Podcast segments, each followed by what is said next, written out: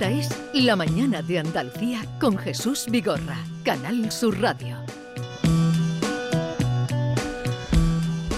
Son las 11.34 minutos y vamos a tener ocasión en este momento de saludar a Carmen Gómez es eh, tía de Miguel Ángel González, como saben, nombre que fatídicamente ya conocemos todos, uno de los dos guardias civiles, junto con David, asesinados en la noche del pasado viernes en el puerto de Barbate. Carmen, buenos días. Buenos días. Em, lo primero, ¿cómo está su hermana? Em, ¿Cómo está usted? ¿Cómo está la familia? Destrozados porque es el dolor de haberlo perdido y es la impotencia, la rabia, la se unen muchas cosas. Muchas.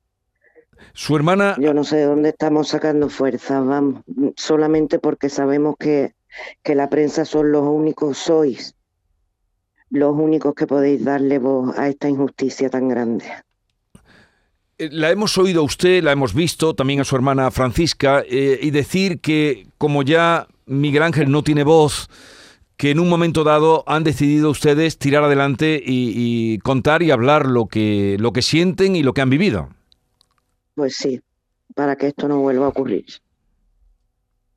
Generosamente mi hermana, la generosidad que tiene, de que no quiere que esto le vuelva a pasar a ningún compañero de su hijo. Y eso es lo que les ha hecho a ustedes dar adelante, pero ¿qué es lo que ustedes quieren ¿Qué es lo que quieren conseguir? Ante todo, justicia. Justicia. Que se sepa quién dio esa orden, que por qué estaba mi sobrino ahí. Mi sobrino llevaba todo el día trabajando. Y, y lo llamaron porque no había personal. Él no tenía que estar ahí. Él era buzo, él no era... Él no tenía que estar ahí. Lo que pasa que él lo llamaban y él iba. Y ya está. Y él sabía dónde iba porque él se lo dijo a su novia antes de, meterse en ese flotador. Esto no pinta bien. Fue el último que habló con su novia. O sea que su sobrino el viernes ya había terminado su jornada laboral y estaba, estaba en casa. ¿Dónde estaba? Sí, sí, sí. A él lo llamaron para, para que fuera a hacer esta misión o como ellos lo llamen porque no había personal, porque era, era de los GAE, él era buzo, él no tenía que estar ahí. Pero según el señor Marlasca, bueno, señor no, según ese personaje,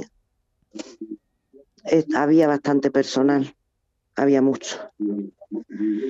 En fin. Y eh, Carmen, y a usted, eh, bueno, usted es la tía, pero está al lado, la hemos visto siempre al lado de su hermana, de Francisca.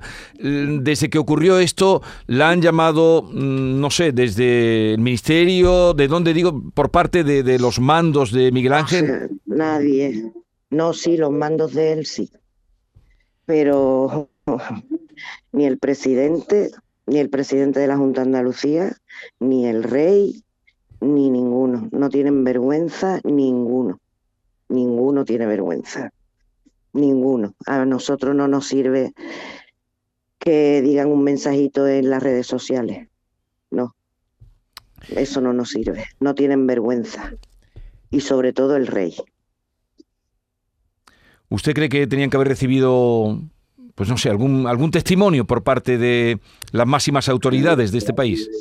Por supuesto que sí, por supuesto, él se lo merecía. ¿Qué? Por supuesto que sí. ¿Cuánto tiempo llevaba él en la Guardia Civil? Exactamente no lo sé, porque él estuvo 15 años en, la, en Infantería Marina. Sí.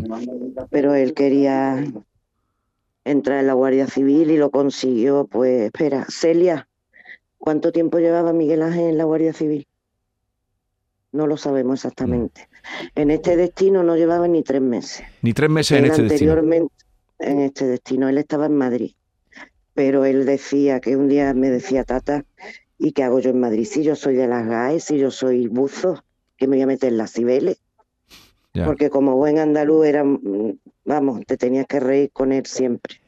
Carmen, hay una realidad de la que la prensa nacional se hace eco eh, y es cómo jaleaban algunas personas en el puerto cuando la narcolancha hizo lo que hizo. ¿Es esto, usted percibe que este apoyo es real, que existe ese tipo de personas en Barbate y en, en general en el estrecho que apoyan a los narcotraficantes?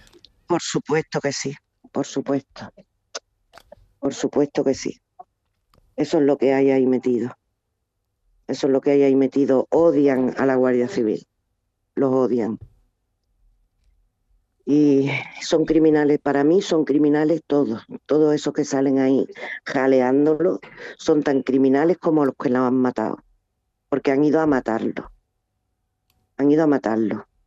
Y quería decir que ayer escuché no sé dónde a un guardia civil retirado que dijo, no, porque los mandos dieron la orden, pero solamente para que hicieran presencia. Cuando vieron lo que había se tenían que haber vuelto. ¿Cómo se iban a volver? ¿Cómo? ¿No, no han visto, no ha visto ese hombre los vídeos? ¿No lo han visto? ¿No lo han visto? Si fue entrar e irse para ellos, esa narcolancha con esos malnacidos, que se hubiesen quitado de en medio. Eso me ha a mí en el alma, y más que venga de un guardia civil retirado. Lo tuve que quitar. Yo no sé si después ese hombre dijo más cosas porque yo tuve que apagar la tele. Eh, que se hubiese ido, que hicieran acto de presencia y que se vayan, nada más. Y si nada más entraron y se le echaron encima, ¿cómo se iban a ir en ese flotador? ¿Cómo querían que se fueran? Que me lo explique a mí ese hombre a la cara. ¿Cuántos hermanos tiene Miguel Ángel? Una hermana está aquí conmigo. Una hermana. Celia. Celia. Sí. Y una hija con 12 añitos. ¿Él dónde vivía? Ay, él vivía en, Algeciras. En Algeciras. ¿Y venía a trabajar desde Algeciras? Eh, bueno, estaba ahí destinado. No, no, él estaba destinado en Algeciras. O sea Le acababan de dar la casa a cuartel, se la acababan de dar. O sea, lo llamaron para, esta operación, como usted dice, lo, llamaron para esta operación en concreto.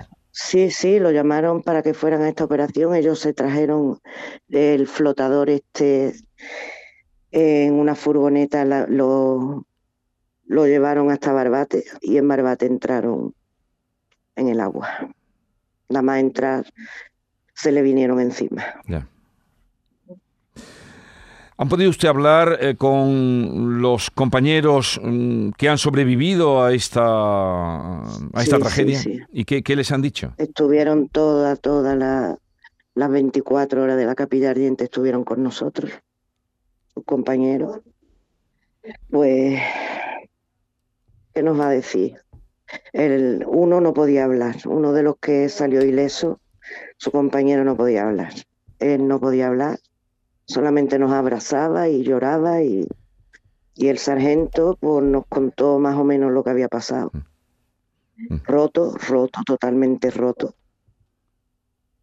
Y, bueno, nos contaba eso, que, fueron a por ellos nada más, que fueron a matarlo.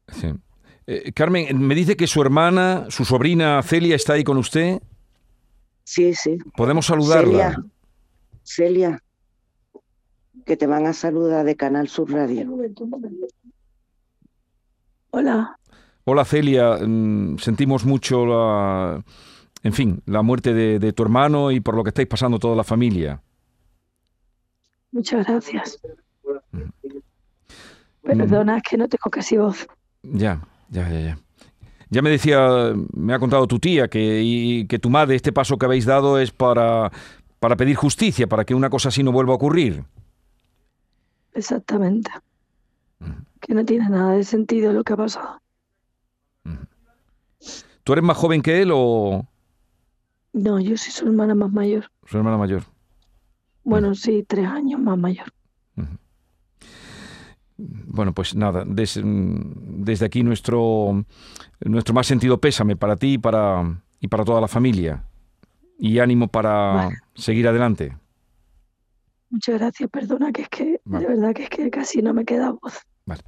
Pues nada. Y que muchísimas gracias y que yo lo que quiero es que eso, que, que se le debo a mi hermano y que y que lo que le ha pasado, pues que no le vuelva a pasar a nadie más, que ninguna familia lo tenga que pasar nunca más y, y que los chicos no, no se jueguen la vida donde están.